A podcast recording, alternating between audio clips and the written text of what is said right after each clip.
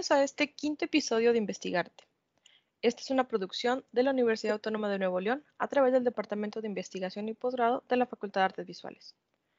Mi nombre es Erendira Villanueva y estaré presentando este podcast, que está pensado como un espacio de diálogo con los docentes de la Facultad de Artes Visuales para conocer sus metodologías, herramientas y temas de investigación.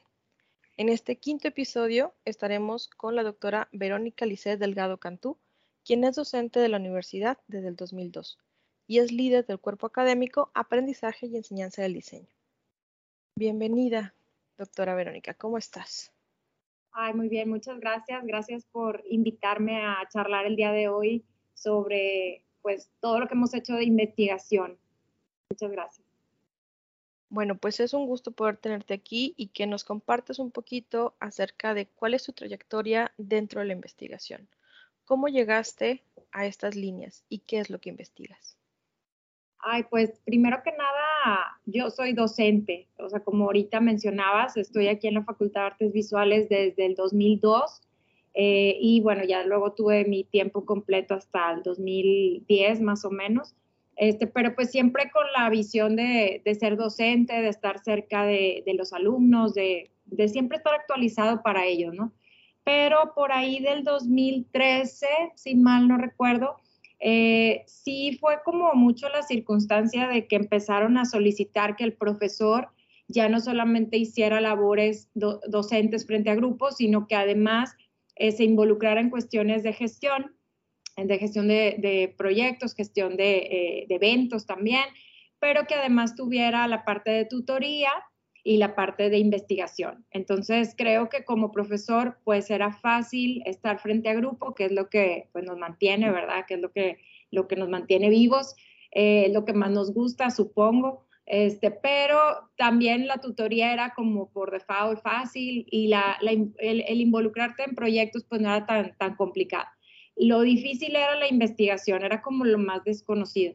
Entonces, eh, a partir del, pues del 2010 más o menos fue cuando empezaron, al menos aquí en la facultad, a inculcarnos mucho de que te involucraras en cuestiones de investigación, pero no había como, como mucho ejemplo o como mucha experiencia en, el, en esa área, ¿no? Porque nuestro, nuestro tema, que es el, son las artes, el diseño, la producción audiovisual, pues es como más práctica, no es tan, no que no se necesite investigación, obviamente sí se ocupa, pero como que siempre el docente estaba más enfocado en la producción o en la docencia y no tanto en la investigación.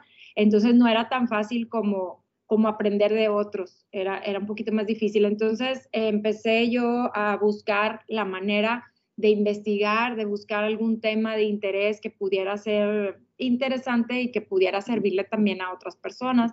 Entonces, hablando con la profesora eh, Eva Julia de la Cerda, este, pues éramos amigas y trabajábamos juntas también como docentes, entonces hablábamos también de la posibilidad de buscar algún tema de investigación y empezamos a hacer investigación como más educativa, o sea, que es en, el área en el que estábamos, ¿no? Entonces decir, bueno, vamos a investigar sobre cuestiones de eh, eh, que tengan que ver con, con, la visión de la universidad, que en aquel entonces era la 2020, creo, este, y también que tuviera que ver con, con este modelo de profesor que, que, la universidad solicitaba. Entonces se nos ocurrió a investigar a, a, un, a un, docente que, de aquí de la, de la facultad, a un profesor que dio clases hace tiempo, este, que es el ilustrador Federico Jordán, y dio clases un, corto tiempo aquí en la escuela, pero dejó mucha huella en los, eh, en los maestros que, que, ahora tenemos, que fueron sus alumnos. Entonces nos llamaba la atención cuál era su metodología, cómo, cómo funcionaba. Este, y cómo esto se adaptaba al modelo de profesor que la universidad solicitaba en aquel entonces, que era así como un, un maestro que fuera más facilitador que, que gurú, ¿no? Este, o sea, que fuera más eh, eh, como de apoyo para que, el, para que el alumno aprendiera, pero sin ser solamente un proveedor de conocimiento, o sea, también que fuera como un modelo. Entonces, la universidad estableció en su modelo académico ciertas características que tenía que tener un profesor y nosotros todas esas características las veíamos en el profesor o en el maestro Jordán. Entonces, se nos ocurrió hacer una investigación como de doble vuelta, por decirlo de alguna manera, porque primero fuimos con él, lo entrevistamos y tratamos de averiguar cuál era su método de enseñanza. Eh, estuvo súper interesante, fue una entrevista a profundidad que recuerdo fuimos a hacerle a Saltillo. Este, y muy, muy interesante, eh, muy interesante, aprendimos muchísimo de él. Obviamente la entrevista se grabó, se, se transcribió y aprendimos muchas cosas. Eh, literalmente era estar eh, con el Google al lado porque había muchas referencias que nos daba que de repente pues no sabía ni, a qué se refería, ¿no? Entonces era así como que estar googleando al mismo tiempo, pero fue un, un gran crecimiento. Pero las preguntas guiadas que le estábamos haciendo a él, posteriormente se las hicimos a un grupo de estudiantes eh, que fueron estudiantes de él, que ya actualmente, bueno, en ese entonces ya eran profesores de la facultad. Entonces les, les, hicimos a ellos las mismas preguntas que a él, pero como desde su visión de alumno, y la verdad también resultó algo súper interesante, ¿no? O sea, cómo eh, la visión era completamente diferente de cómo lo veían ellos como profesor y cómo se veía él a sí mismo como profesor. Entonces luego ya finalmente la investigación terminaba con, una, con un taller que el, que el maestro ofreció aquí en la facultad a un grupo de alumnos nuevos, o sea, que, nunca, con los que nunca había tratado, que eran estudiantes, y nosotros eh, hicimos el papel o el rol de, de observadoras, ¿no? Entonces estuvimos en el taller como observadoras, no, no participamos del, del taller como, como, estudiantes, sino estábamos simplemente observando lo que sucedía, las interacciones entre el profesor y los alumnos, etcétera. Y pues de todo eso se escribió. Eh, la verdad es que fue una investigación, eran nuestros inicios como investigadoras, la verdad no teníamos una guía ni, eh, sí teníamos una metodología, pero era una metodología como muy, este, que hicimos como de cierto, hasta cierto punto como híbrida, ¿no? O sea, de, entre la observación participante, la, entrevista, o sea, como una revoltura de varias, de varias técnicas este, para poder obtener un, resultado. Pero esta, esta investigación fue como la que nos dio la pauta para comenzar a escribir, eh, a escribir artículos que tenían que ver desde cómo hicimos la investigación hasta los resultados de, la investigación, ¿no? Y también tenía un sentido práctico porque al final, pues la idea era apoyar al, rediseño de las unidades de aprendizaje que tenían que ver con ilustración o que tenían que ver con, con las áreas creativas, porque no era solamente una metodología para, para, eh, para, ilustración solamente, sino para cualquier unidad de aprendizaje que involucrara un proceso creativo.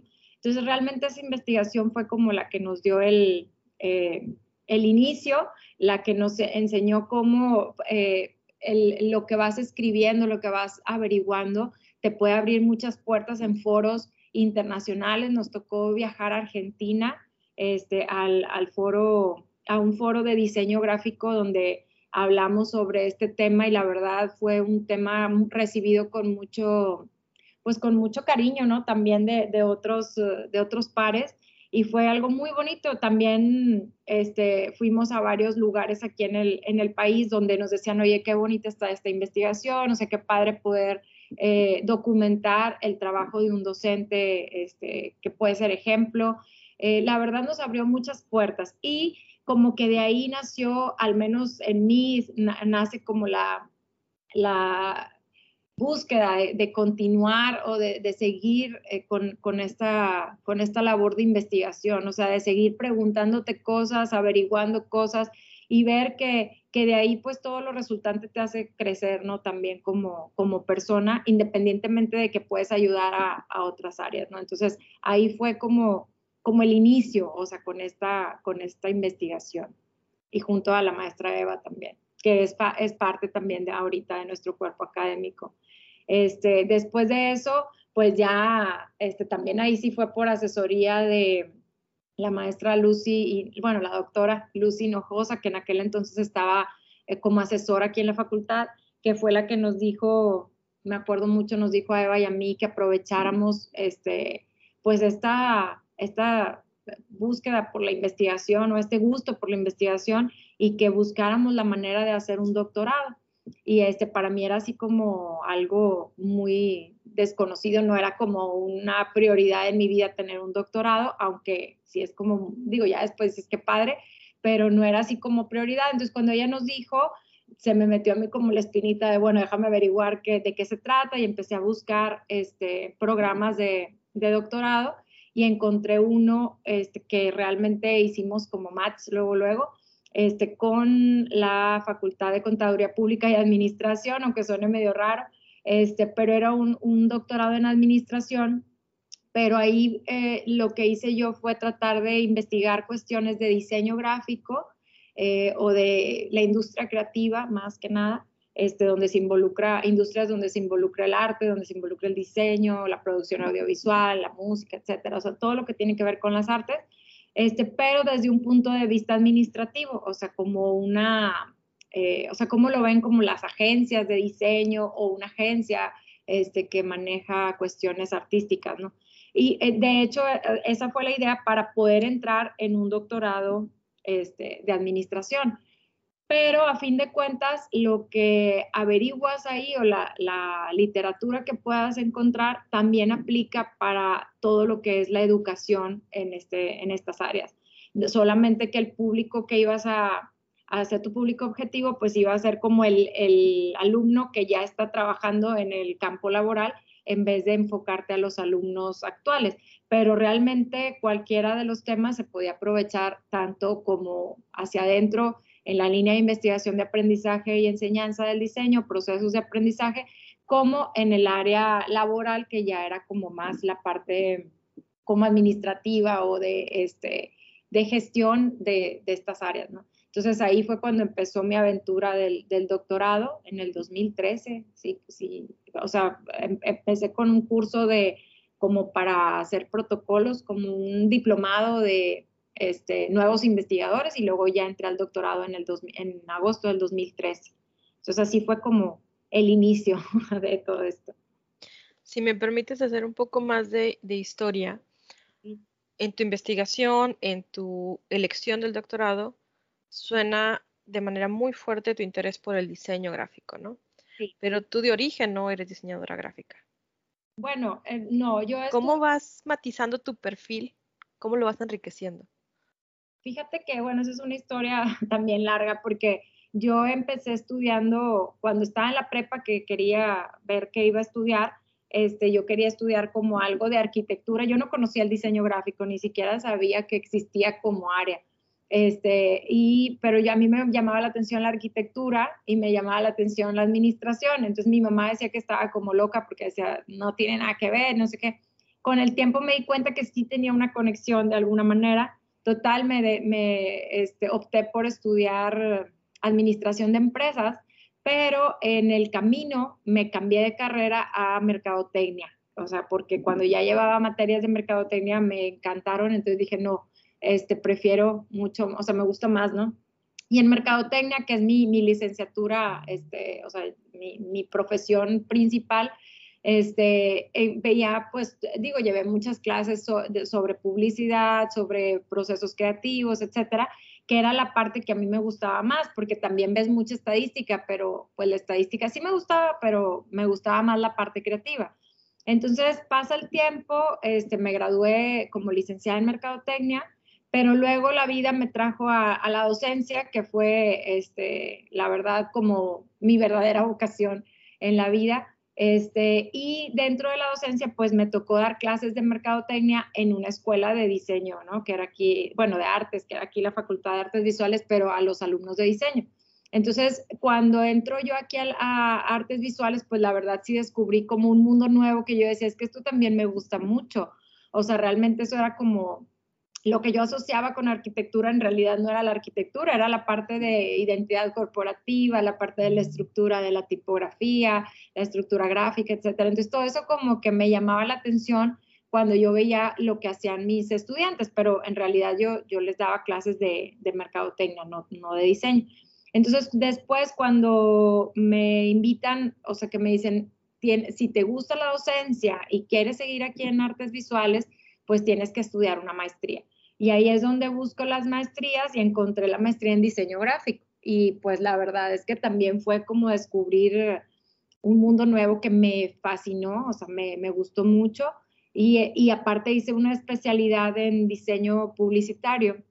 Este, y entonces, sí, era especialidad en diseño, este, ay, es que tenía dos nombres, editorial y publicitario. Así era la especialidad en diseño editorial y publicitario. Entonces era así como también muy padre porque te involucraba mucho los procesos creativos. Eh, me encantó, eh, la verdad sí fue como algo muy bonito y me di cuenta que se complementaba bastante bien con el área de marketing también. Entonces, eh, pues aunque el marketing también tiene un sentido más comercial o un sentido más administrativo, pues ya cuando lo combinas con el diseño gráfico, pues ves que puede ser o sea, hay un continuum ahí que puede ir de lo comercial a lo artístico de una manera este, muy sencilla, o sea, la línea que los divide es muy delgada. Entonces, realmente me gustó mucho. Participé en varios, varios concursos así de, de póster y que era ya como algo más, más artístico. Este, y, y, pues sí, sí, también gané varios concursos así como de, de diseño, pero no tanto comercial, sino, te digo, más hacia lo artístico. Entonces ahí me gustó mucho.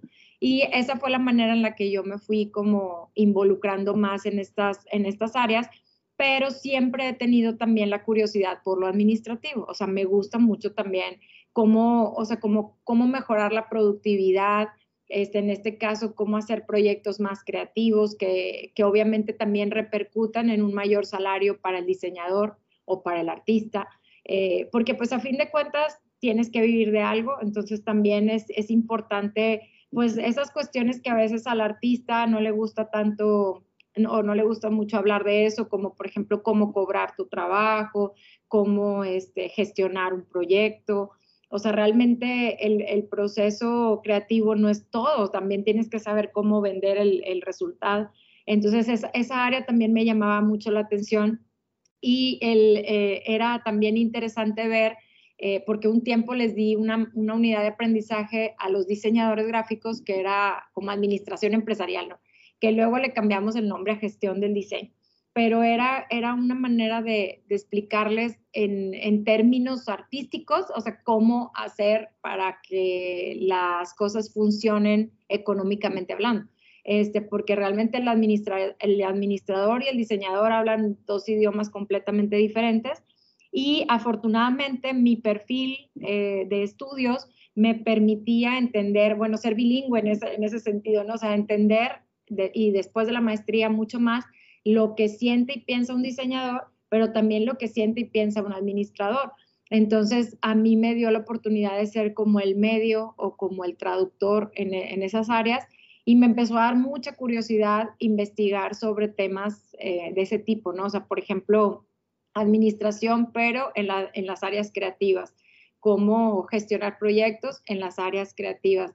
Entonces, toda, toda esa parte creo que fue la que despertó en mí ese, ese interés y bueno, al ratito que les platique, pero o sea, ya las investigaciones que vinieron después iban muy enfocadas hacia, hacia la industria creativa como tal, ¿no? Entonces, pero sí tiene mucho que ver lo que, cómo la vida te va llevando, porque en realidad no es algo que yo planeara de que, ay, voy a hacer esto y voy a hacer sino que las circunstancias que, que fui viviendo, el, el, hecho de que me invitaran a dar una clase aquí, este, que para mí primero fue así como entrar a un mundo completamente diferente a lo que yo conocía, fue llevándome a un, a un híbrido entre, entre, la, entre la administración y el diseño, y el arte también hasta cierto punto, este, pero mi enfoque más era como en el diseño gráfico, este, eh, porque era en donde yo mi actuar diario era más en el área de diseño. Pero así fue, así fue el, perfil y, este, y de ahí nació el, el, hacer un cuerpo académico que tuviera que ver con, con, con aprendizaje y enseñanza del diseño, aunque era más enfocado a la educación.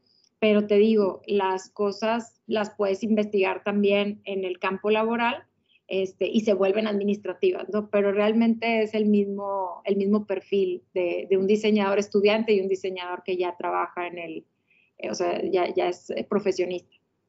Por ahí va más o menos. Me parece muy interesante esto que comparte de tu perfil, porque creo que somos muchos los que terminamos siendo como alebrijes, ¿no? Tenemos varias áreas de interés y las vamos construyendo poco a poco con el paso de los años no necesariamente nuestra carrera de origen y no por eso no nos interesa. Al contrario, cuando llegamos ahí, llegamos con otras perspectivas y creo que las investigaciones que podemos ofrecer son muy enriquecedoras. No más, simplemente son enriquecedoras porque es otra visión. Y al final terminamos siendo parte del grupo aún y que no hubiéramos sido gestados en él.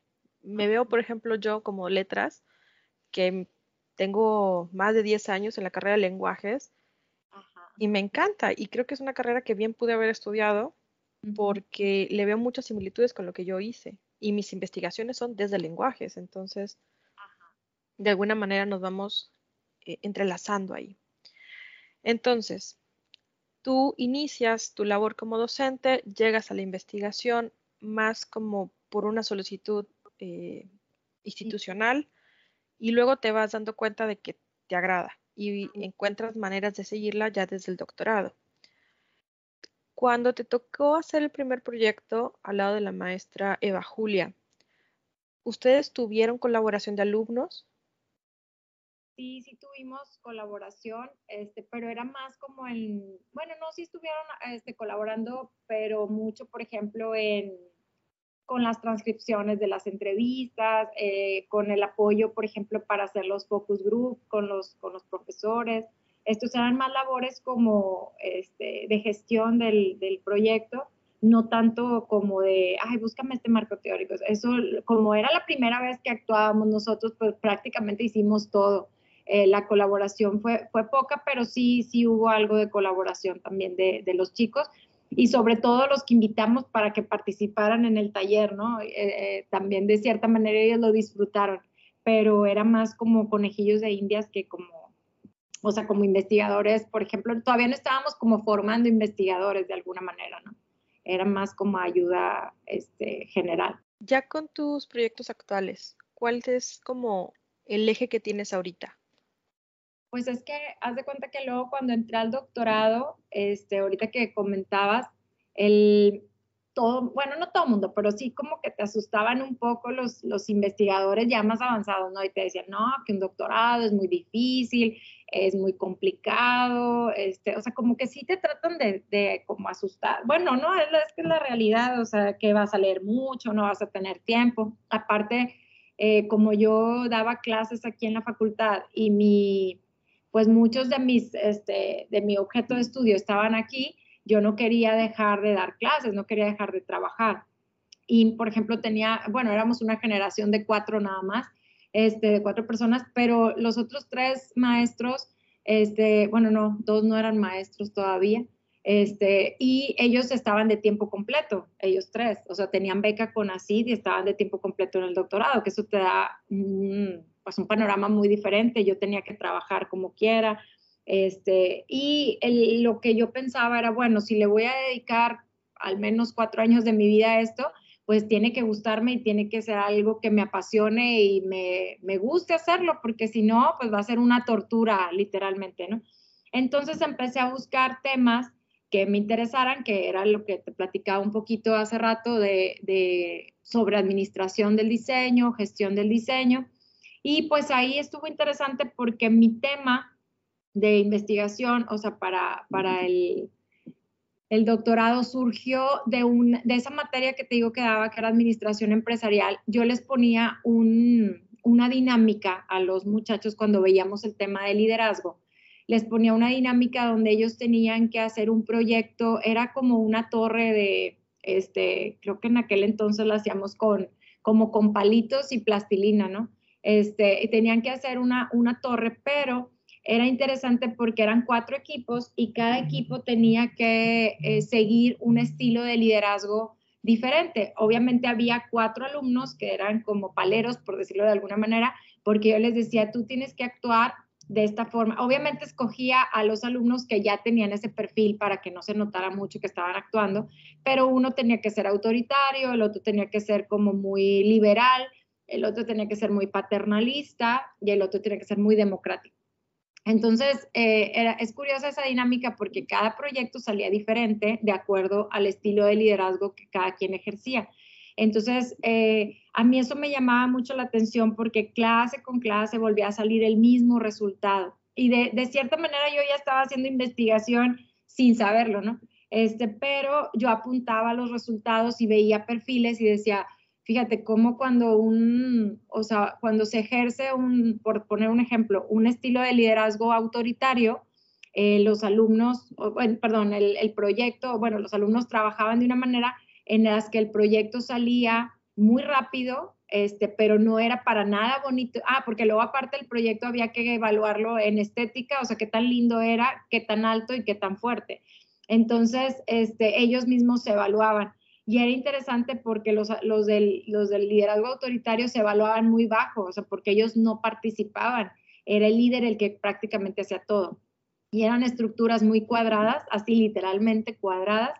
Este, sí acababan, con el tiempo acababan muy bien, pero este, la gente salía como enojada. O sea, siempre había broncas porque era como que no me dejaron participar, no me dejaron. En cambio, por ejemplo, el democrático, siempre les faltaba tiempo, pero eran cosas muy creativas y toda la gente feliz de la vida, ¿no? O sea, ahí nunca hubo broncas, todos muy contentos. Total, cada uno hacía cosas diferentes y a mí me llamaba la atención porque decía, entonces sí tiene algo que ver la manera en la que el líder actúa para el resultado final. Entonces, esto lo empecé a, trasladar un poco al, área de diseño, no tanto de arquitectura. Este, y lo que yo decía, bueno, ¿qué, características debe tener tu líder en un equipo creativo para que los proyectos salgan más o menos creativos según lo que tú necesites? Porque, por ejemplo, hay eh, proyectos donde necesitas hacer algo muy original o muy este, espectacular. Eh, porque así se, se, requiere. Y hay otros proyectos donde no tiene que ser tan original, pero sí tiene que ser, por ejemplo, más funcional. O sea, por ejemplo, un anuncio que venda. Entonces, ¿dónde está el equilibrio entre la originalidad y la funcionalidad? Entonces, ahí fue donde yo empecé a buscar variables este, y empecé a, a meterme ya en un mundo, porque al estar en una facultad de administración, pues todo era más como, no era solamente la investigación cualitativa, sino que te enseñan muchas metodologías con software más especializado, este, de segunda generación, que hace, este, o sea, muchas como operaciones matemáticas y estadísticas. Entonces estaba bien padre porque primero me decían, ¿y cómo vas a medir la creatividad? No? Es una variable medio complicada. Entonces tuve que darme a la tarea de buscar investigaciones de, de cómo medir la creatividad, cómo le hacían. Este, y pues al final salió un proyecto donde yo medía este, cómo, o sea, cuáles son las conductas ideales que debe tener un líder cuando maneja un, un equipo creativo o sea, de proyectos creativos específicamente. Y esto, este, pues sirve como para dar como asesoría después a las empresas que tienen líderes de este tipo, líderes creativos, líderes este, eh, que, que, manejan grupos este, que tienen que ver con todo esto de la creatividad o la industria creativa. Entonces, ahí fue como que agarré esa línea de investigación que da para muchísimo y pues bueno, esa es la investigación más, más grande, ¿no? Que he hecho porque pues me llevó casi pues tres años así como netos y uno más de, de gestión, este, porque le vas cambiando, le vas arreglando. Pero el, el hacer esa investigación me llevó a un mundo muy diferente de cómo buscar la información este, científica de base, ¿no? O sea, cómo formar un marco teórico pues de calidad entonces, este, sí, sí me, aprendí mucho sobre técnicas de investigación documental, de cómo manejar las bases de datos, como, o sea, cosas que te facilitan mucho la vida, pero llega un momento en el que el tema que traes ya no lo puedes platicar con todo el mundo porque ya vas como en un nivel más arriba. Entonces, este, también es, es padre porque empiezas a buscar ya investigadores así como más uh, pro que luego ya dices, híjole, no, hombre, para llegar aquí está más difícil. Este, ya tienes que hablarles por teléfono, mandarles correo, a ver si, a ver si te contestan. Ya este, no hay nada aquí en México sobre eso, entonces ya como que buscar en otros lugares. Y eso pues también te abre otro, o sea, la, la forma de investigación es muy diferente, eh, te lleva mucho tiempo, pero realmente cuando un tema te apasiona, pues empiezas a, escarbarle y escarbarle y le buscas un montón de, este, pues de, vertientes, nada más que luego te das cuenta que, el objetivo era obtener el grado de doctorado y tienes que cortarle en algún punto, ¿no? Y tienes que decir, bueno, aquí le cierro, pero como quiera se quedan líneas de investigación abierta que, que ahorita son las que, las que trato de continuar, ¿no? Pero la verdad es que sí fue un aprendizaje muy grande, no solamente en las áreas de liderazgo, creatividad y, grupos, de, grupos creativos, sino también en la parte de metodología, o sea, de cómo hacerlo, cómo, cómo, cómo lograr este, armar una investigación y que sea productiva. Y ahorita, pues también esa, esa investigación acabo de terminar, el, o sea, la, la convertí también en un libro que le, puse líderes del diseño gráfico y le hice cómo construir o construyendo este, proyectos más creativos, algo así, este, que ya está por salir también. Entonces creo que, bueno, a fin de cuentas, esa investigación ha dado muchos frutos y este, personales y profesionales, pero siento que todavía hay mucho, mucho camino por, por recorrer, ¿no? Entonces de ahí fue donde agarré esa, esa también línea de investigación sobre sobre liderazgo creativo, sobre creatividad, este, pero también la trato de aplicar al, al, o sea, dentro de las clases, ¿no? O sea, de cómo, por ejemplo, ese proyecto que era para, la idea era enfocado a agencias de diseño gráfico y empresas que tuvieran giros creativos para que los proyectos sean más, eh, o sea, más productivos de alguna manera y generen un mayor ingreso. Pero si lo ves hacia adentro de la escuela, Aquí también eh, se aplicaba porque aquí era cómo le puedes hacer para que los profesores, eh, qué conductas tienen que seguir con sus alumnos para que el alumno genere proyectos terminales más creativos, o sea, los PIAs famosos, cómo pueden ser más creativos, o sea, de qué manera tienes que enfocarte este, con tu conducta como líder para que la gente que trabaja el proyecto genere cosas más creativas. Y eso también ayuda porque aunque aquí no genera dinero, pues sí genera este, calidad en la, en la educación, genera este, proyectos que, que, se pueden lucir más, etcétera. Entonces, es el mismo tema, pero aplicado a la educación. Entonces, realmente, eh, eso, eso también me ayuda a la parte que, pues, de, ser docente, ¿no? De, de, tratar de aplicar las mismas variables, pero hacia adentro de la, de la facultad o de la escuela. Entonces ahí es, todo eso es lo que hacemos en el cuerpo académico, más que nada en el área de, educación y en el área personal, pues sí, yo me enfoco un poquito más a la parte administrativa. Eh, ya que tenemos pensado así que queremos hacer una investigación, ¿no? Como alumnos. ¿Qué cosas crees tú que el alumno debería explotar para tener una buena investigación? ¿Qué características debe tener el alumno? Pues fíjate que, el, bueno, o sea, tú dices si quieres ser investigador, el alumno. Así es. Ay, pues aquí yo citaría como la película de Ratatouille, ¿no? Que dice que cualquiera podía cocinar, aquí es cualquiera puede investigar, sin embargo, no cualquiera puede convertirse en un gran investigador, ¿no?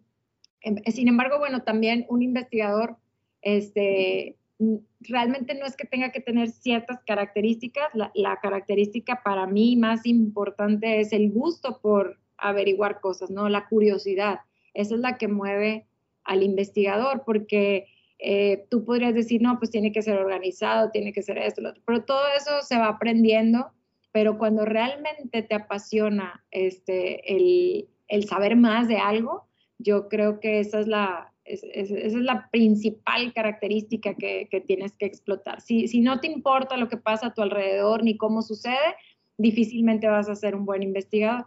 Pero si, si realmente dices, oye, es por ejemplo, uno como maestro que todos los días te enfrentas a, a, a, una, a un quehacer docente, pues ahí hay muchas preguntas que resolver, muchísimas, y de ahí puedes sacar un tema de investigación. Igualmente el alumno, cuando se expone a ciertas cosas, dice, es que ¿por qué siempre sucede esto?